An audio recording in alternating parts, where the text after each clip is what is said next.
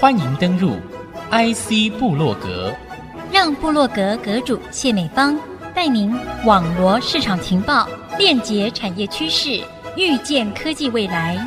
请登入 IC 部落格。欢迎听众朋友再度收听 IC 部落格，我是阁主谢美芳。我们今天要透过一个团队啊，怎么去运用了新的设计的功法。而给予了原来的一个公司呢，一个价值灵魂在当中，全新的出发。那么一起来分享这样的一个题目的是我们来自于台中西屯的盛辉工程科技股份有限公司技术处协理林静怡。美芳姐你好，很高兴今天有这个机会能在节目上分享一下盛会工程在过去呃累积的一些技术，然后跟大家做一个分享。接下来要欢迎的是我们的 Autodesk，在业界哦，真的是无人不知、无人不晓。欢迎我们的业务协理王欣莹。大家您好，我是欣莹。Autodesk 是一个什么样的一个公司？怎么样的一个运用，让我们的这个盛会而有了不一样的一条新路出来？介绍一下 Autodesk 这间公司哦，它其实本身是在 3D 设计、工程以及在娱乐软体的龙头厂商。在一九八二年以来呢，就一直在土木啊、建筑啊、工程啊、制造以及多媒体这边去做类似的软体的开发。那我们这次跟盛辉的合作呢，其实主要都是我们在谈病这件事情上面，主要包括在三 D 的 solution 这个解决方案上。你们已经有很长久一段合作的时间了嘛，对不对？对。哦、呃，是怎么样一个情况之下需要使用到 Autodesk？为什么会对你们公司这么有用？我们从最早期的手绘图之后使用电脑的话，我们就一直都是用 Autodesk 的软体来制造，就是来产出我们的图面。然后这些图面都是要给工人去做施工使用的。近几年来，因为暗场规模越来越大，然后再就是加上我们就是有参与了生技业的建厂服务。嗯，那生技业其实不像一般的电子厂一样，它的空间其实是比较小的。那你要知道，说要在这么小的空间里面塞了这么多的管路，一个小小空间大概要塞十几种的空调啊，跟制成相关的管线，帮业主建造一个良好的一个环境，让它可以生产呃那些药品。我们这么小的空间，也许像这个录音室这样的大小，其实它会有很多间这样的空间。嗯、那上方的管线其实是非常的多的，很复杂，对，对对非常的复杂。比方说，要支援这一个房间，它可能需要有十种以上的管路系统。水啊、电啊、空调啊，对，消防也是其中一块。Okay. 有这么多的管路需要进行安排。另外就是说，人需要上到天花板上方进行那些的维修。我们要知道说，这样的空间基本上我们需要透过很好的一个安排，让每个管线各安其所，呃，就会更完整。这么小的空间，我们要堆叠那么多的管路，那么多的制成系统，还要考虑人员的维修动线，这些管路跟动线的安排，需要具有对三 D 空间非常清楚的资深技术人员来进行管路的安排。假设一旦没有思考好的话，这些管路就要打掉重做，这样一来废料就产生了，然后浪费了材料，也浪费了时间。可是我们要培养一个能够整合厂房机电系统的空间管理师，其实没有三五年的培养，其实就是很难成气候的。再来就是空间安排了之后，嗯，那施工进行品质管理与查核种种的问题，盛辉的技术团队经过深入的思考与评估，最终我们决定要导入 BIM。发展病的过程中，我们发展了 3D 自动化辅助设计的部分。其实 Dynamo 是其中一个，另外一个就是把病的资讯转成 ISO 的图面。ISO 图就是 Isometric Drawing，这个又称为等角立体单线图，是一种在 2D 的图纸上以 X 轴与 Y 轴用三十度的方式来作图，它可以表现管线的三个侧面。通常被用来制作图面跟施工图使用。施工过程中要减少废料的产生，就必须要使用预制工法。要预制，首先就要发展 ISO 图。大概是十年多前，盛惠公司帮业主盖厂的时候就已经有 ISO 图了。可是那时候的 ISO 图大部分都是管线工班的领班啊，然后利用二 D 的图面跟工程师讨论后。到现场放样啊，或者依照经验手绘出这个等角视图，再送回去工厂预制。可是它的缺点呢、啊，就是因为工头跟工程师的数量有限，所以没办法大量产生 ISO 图。传统的 ISO 管线制造图需要花费大量的人力与时间，并且容易出现错误。那我们就开始在市面上寻找合适的软体啊，来寻求自动化的解决方案。最后，我们找到 EasyISO 的外挂程式，它可以让 ISO 的图面生成更加的顺利。几个案子执行下来，实际节省的人力超过四十 percent，真的是又正确又省时。那回到刚刚所提的预铸工法，就是将 BIM 的模型直接转成 ISO 图，然后在工厂进行预制。因为我们知道啊，在建厂的过程中，土建占整个工期最长的时间。那在土建建厂的时候，机电厂商还不能进场施工，那盛辉就先在工厂把管线先预制好。然后等到机电可以进场施工的时候，就把工厂做的模型拿到现场来组装，不用在现场又切又焊，预制工法又快速又方便，这样的工法损失更少，减费的路又向前迈进了一步。我举一个 ISO 应用的实例，盛辉在泰国有个案子，我们透过 ISO 图面预制，把核心的管件设备都回到预制厂。做好了，直接出口到泰国，现场只要按照编号组装，品质就到位了，也减低盛辉在泰国施工的风险。要做到这一点，不止技术上要做到精准的图面规划，回到工厂的时候还要能按图生产。等全部做完之后，开始编号，才不会在现场一万个物件分不清楚。盛辉就是利用 ISO 的一个特性，然后把工程做到极致。也介绍一下丙好不好？其实盛辉它本身是协助在整个建厂盖这种 building 这样子的一间公司，比较偏是在是工程顾问公司吧，应该可以这样定义它。所以说，他其实今天他 care 的就是说，在整个厂房建设当中呢，要让什么样的情况或者什么样的速度上可以协助业主有最高的效率，这件事情其实他们会非常关心的。那我大概可以解释一下病是什么哈？其实病在我们的定义来说，它是所谓的建筑资讯模型。对，所以说我们会把所有的建筑相关的资讯呢，都融合在这个模型里面。它的目的是要让客户可以以后去便于管理，跟便于去做一些相关的分析。其实某程度来讲，它也是一些 AI 的 prepare，大概是这样的逻辑。它其实主要就是在说，在建筑跟土木的专案过程当中呢，我们是透过电脑做一些辅助，去模拟一些建筑生命周期的四个阶段。然后建筑生命周期大概有四个阶段，在规划上、设计上、施工上，以及在营运维护上，这个部分的一些工程管理的技术资源。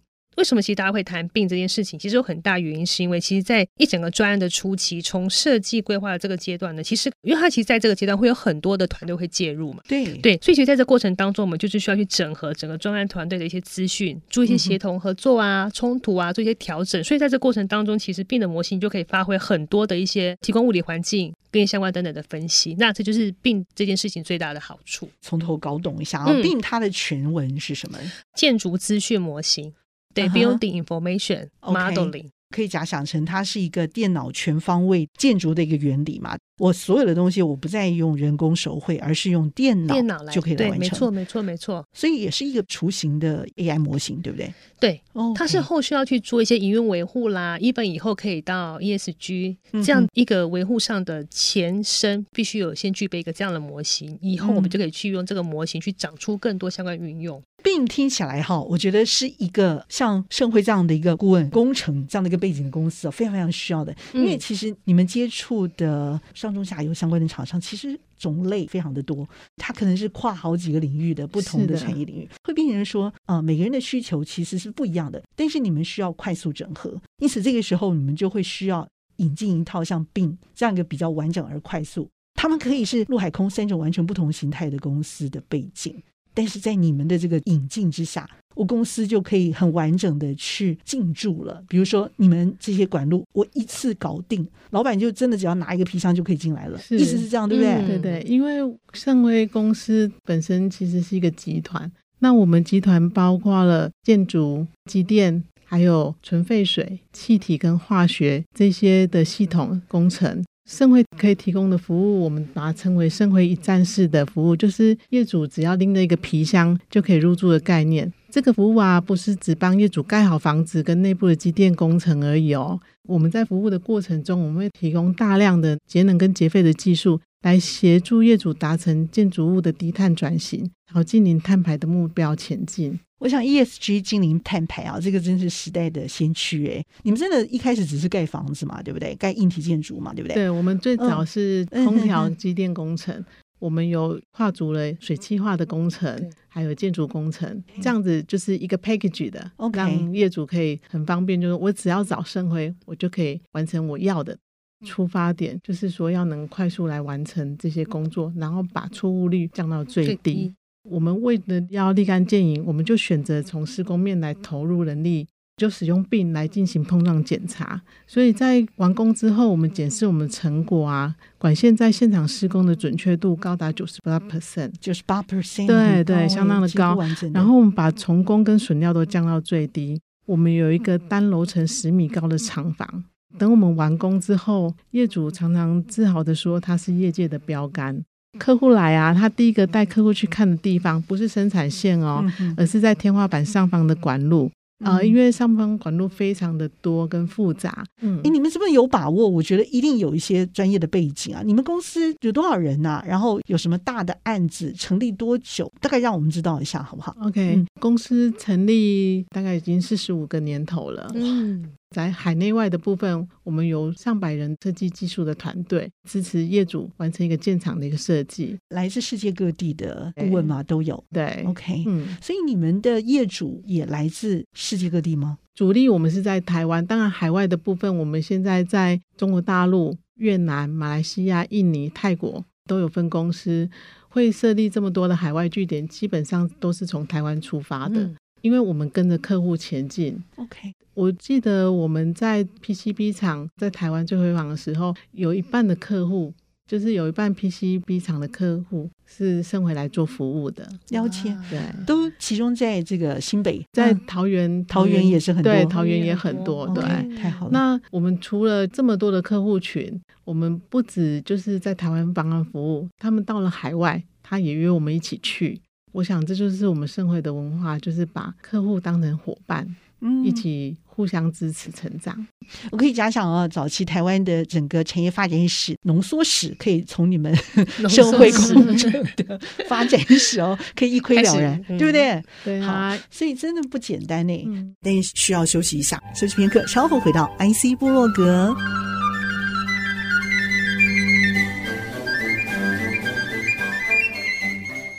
欢迎你再度回到 IC 部落格。台湾的许多的产业发展哦，啊、呃，我怎么样从传统转型数位？我可能都需要改变这整个管路的空间。第一个想到的，它就是要变小，要变快嘛，哈。再来，它也跨国了。我从台湾再跨到全世界。想问一下，你一个参与设计的一些经验来谈，为什么要用三 D 的这个设计？为什么要用 BIM？以及结合了 AI 之后，这带来的不同的绩效究竟是什么？嗯、让你们的客户可以几乎整个一半的 PCB 厂商非用你们不可，好不好？是啊，OK，导入 BIM 是因为真的第一个人员的培训其实不是那么的容易，再来就是我们的空间其实越来越复杂，管线越来越多，所以我们就决定要导入 BIM。BIM 的好处就是它可以其实是一个视觉化、直观的设计。然后让设计师，其实你只要会使用软体，具有专业的设计技能，那其实在管路的安排上就可以落实，就是说你设计完的东西就是你现场看到的。最主要是要做碰撞的检查，这是非常重要的，不然管线做到哪里就打架到哪里。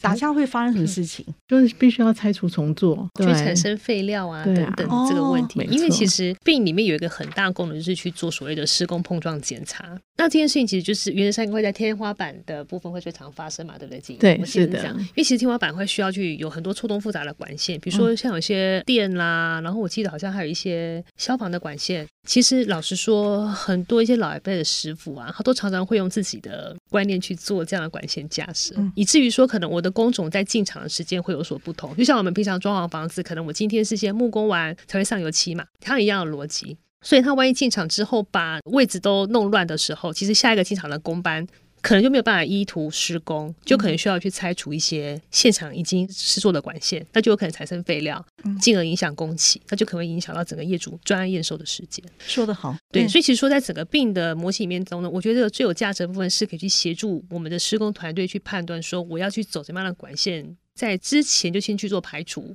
嗯，做到说我们不会有碰撞的情况发生。嗯，等于说是 Autodesk 提供的专业服务嘛，却是盛辉它的这个不同跨域的厂商所需要的完全不同的这个管路，它可以完全清楚的沟通，知道他们的缺乏跟需求是什么，然后你们来做到好。没错，你们现在已经成立了四十五年了，所以跟他们合作的时间应该也有跨过一半了吧？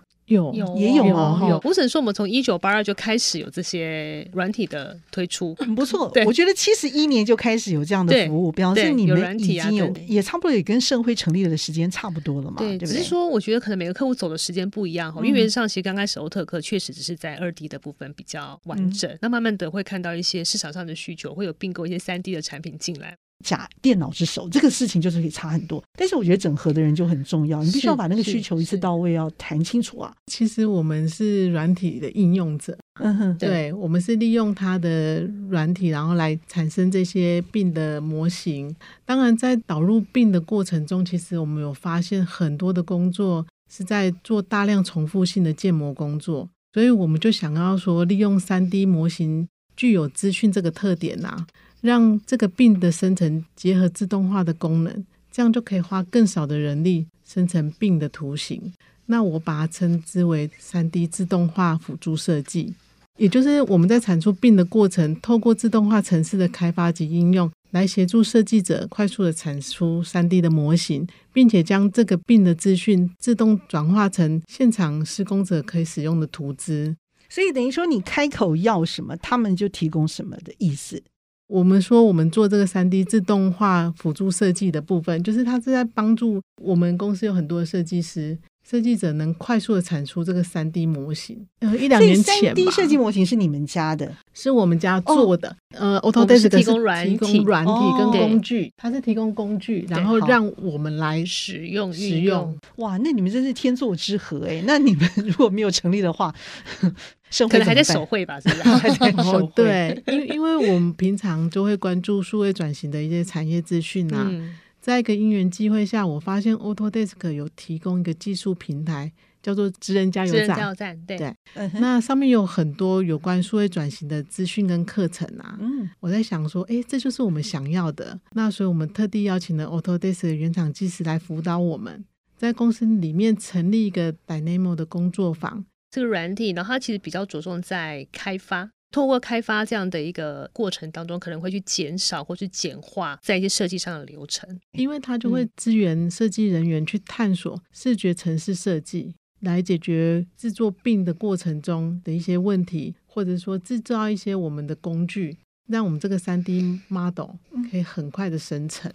B I N 它是一个软体里面能够提供的服务。应该严格来讲，欧特克产品里面有一个产品，就是主要负责在三 D 的。那三 D 这件事情，它会有很多运用的可能的情境哦。那老实说，做建筑这件事情上面，它就是会去把建筑所有的资讯去把它做一个整合，在同一个画面里面，所以我才会叫它是一个 BIM 模型。等于说，我会把一个模型建构出来，是这样的原因。所以说，其实今天社会是拿着欧特克这样的一个软体去做到 BIM 这件事情。OK，对。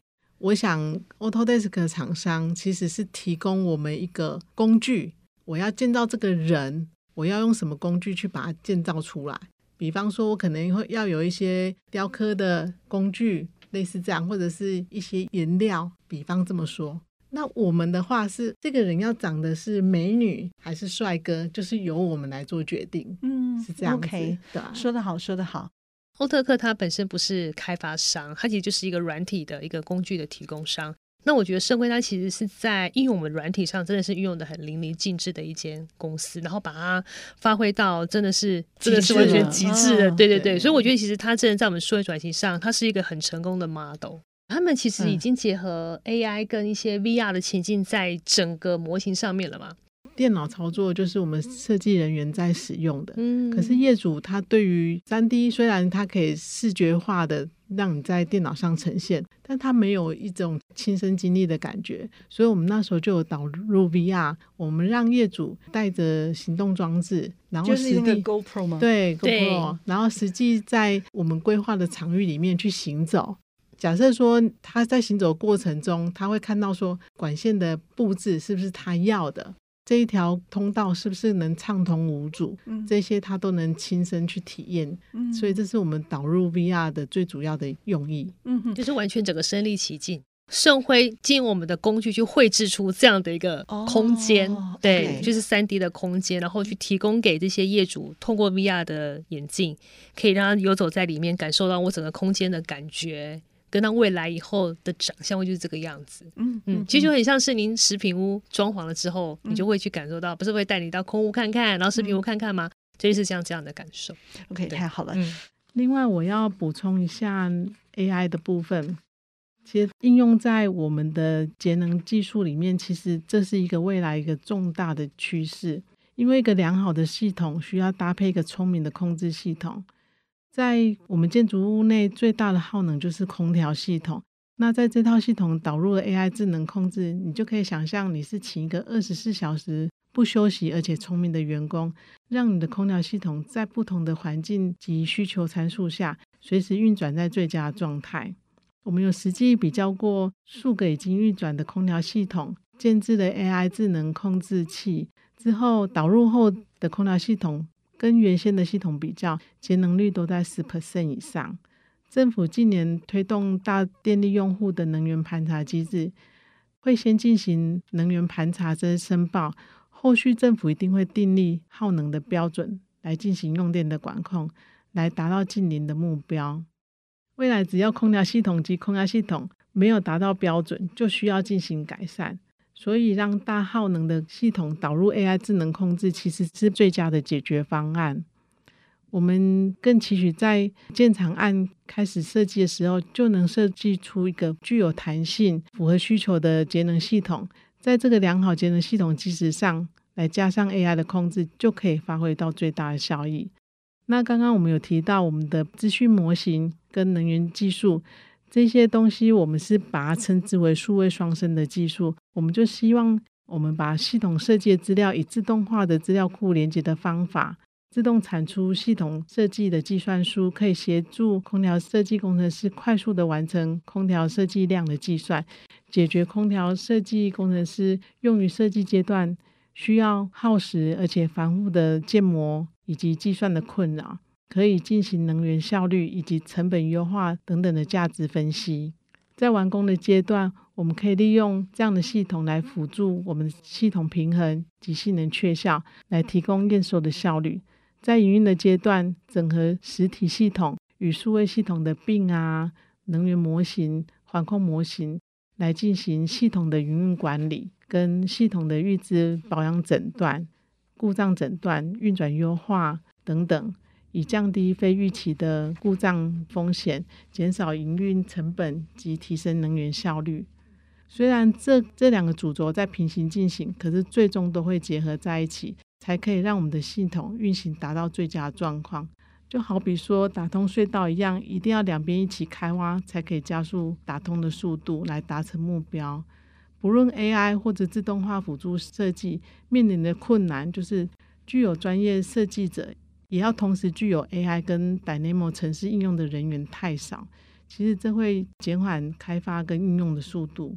我想可能可以透过产官学的合作，由学校开始融入 AI 跟城市设计的课程，让人才的培育的时间提前而且增广。我举一个例子啊，我们有一个外商客户，他很有趣。他以前盖厂的时候，我们有去竞标，可是很可惜啊，我们没有机会来服务他。等他盖完厂一段时间之后，他就主动来找我们说，他还有剩下没有填满的楼层，要直接委托我们去帮他设计施工。其实缘分就是这么奇妙。他在搜寻厂商的时候，他看到盛会在 CSR 对环境友善的表现相当的出色。呃，因为外商一般在减碳的议题上，其实都走得比台湾厂商还要前面，所以他才选择盛会作为他长期合作的伙伴。然后面对业主的厚爱，我们当然要把我们多年来在节能领域深耕的结果应用在他的场域上面嘛。呃，那我们就帮他提供一个适合他厂房的设计。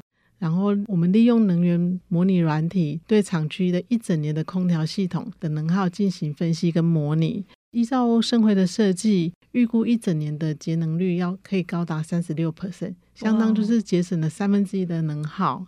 这套系统其实我们有多花一点点的费用，我们就可以达到互相支援备用的功能，可以随着产线的呃产能不同啊进行变量的调整，可以大幅降低系统的能耗。这一点让业主相当的满意。他还要求生辉要继续把其他他已经做好的楼层进行变更设计。我想，其实做工作最有成就感的莫过于如此，嗯、就是业主对我们的肯定。如果你全世界有一千八百个人的话，CP 值去算的话，那可以省下全地球多少碳排的这个，碳排对不对？是，对啊，对这是了不起啊！所以这是我们生辉希望能对这个社会有贡献的地方。嗯，对，帮业主做一个节能的设计。对，我们的大家长梁董事长，其实他呃时时刻刻都在提醒我们要协助业主来用我们的专业来帮助业主达成 ESG 的目标。所以在整个过程中推展这个数位转型的过程，其实也不是那么一路顺遂。但是董事长这边就是给我们的足够的资源，好跟一个空间，让我们的同仁啊在不受限的环境里面，然后去做一些脑力激荡。包括跟 Autodesk 厂商的合作，共同开发一些自动化的程式，来加快我们的病的生成的进行。哦，然后或者是说，我们跟产业界、跟学界这边，我们有做一些数位双生的合作的模式，在在都是为了我们 ESG 节能减碳的方向来前进。我觉得这是非常重要的。Twin 之一，Twin 之一来在 ESG 这个议题上的准备哈，其实我觉得病这件事情它是必要条件。那我前面刚有提到说，其实病我们一般都会称之为建筑资讯模型嘛，那个 M 指的是 modeling 嘛。但其实我现在慢慢想要把它延伸到它叫做 management。management 的意义其实不是只有在于说我管理这个模型而已，其实我是可以让更多的数据在这个模型上发挥它最大的价值跟可被利用性这件事情，然后它可以提供给业主。